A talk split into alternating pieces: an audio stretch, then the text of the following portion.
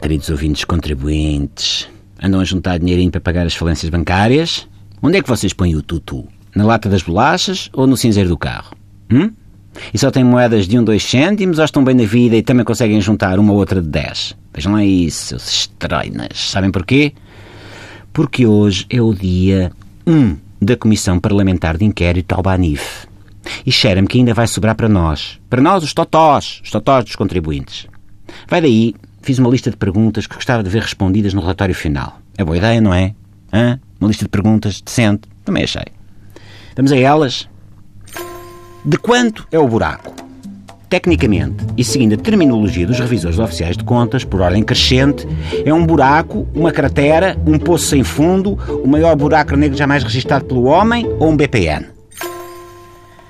Se não se sabe bem o tamanho do buraco, é possível dizer qual a profundidade do dito na unidade de medida habitual destas coisas, ou seja, em Maria de Luís Albuquerques ou em Teixeiras dos Santos?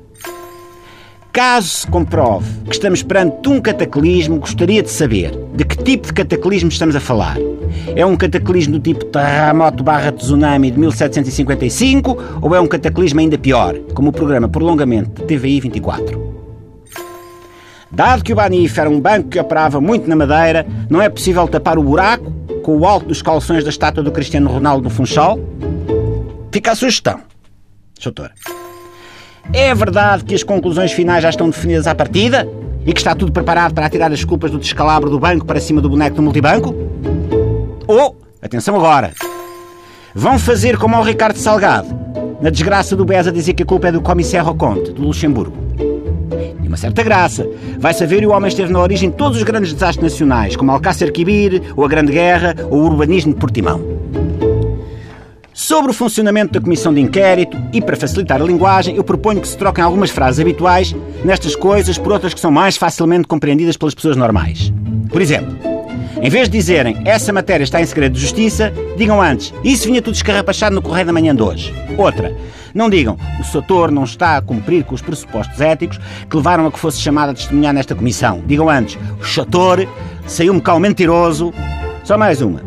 Não digam, vamos fazer uma pausa técnica de 10 minutos e já voltamos aos trabalhos. Digam a verdade, que é, vamos todos fazer um xixi porque estamos nisto há mais de 5 horas. Quanto às testemunhas, quem responder repetidamente não me recordo, não me lembro ou não tenho memória disso, pode ser pisado com toda a força, sem querer, pelo deputado Carlos Abreu Amorim. Por último, os lesados do Banif vão ser ressarcidos? E como? Em dinheiro ou em não me recordo, não me lembro e não tenho memória disso? Tenham decência. Portugal precisa dela como de pão para a boca. Até amanhã.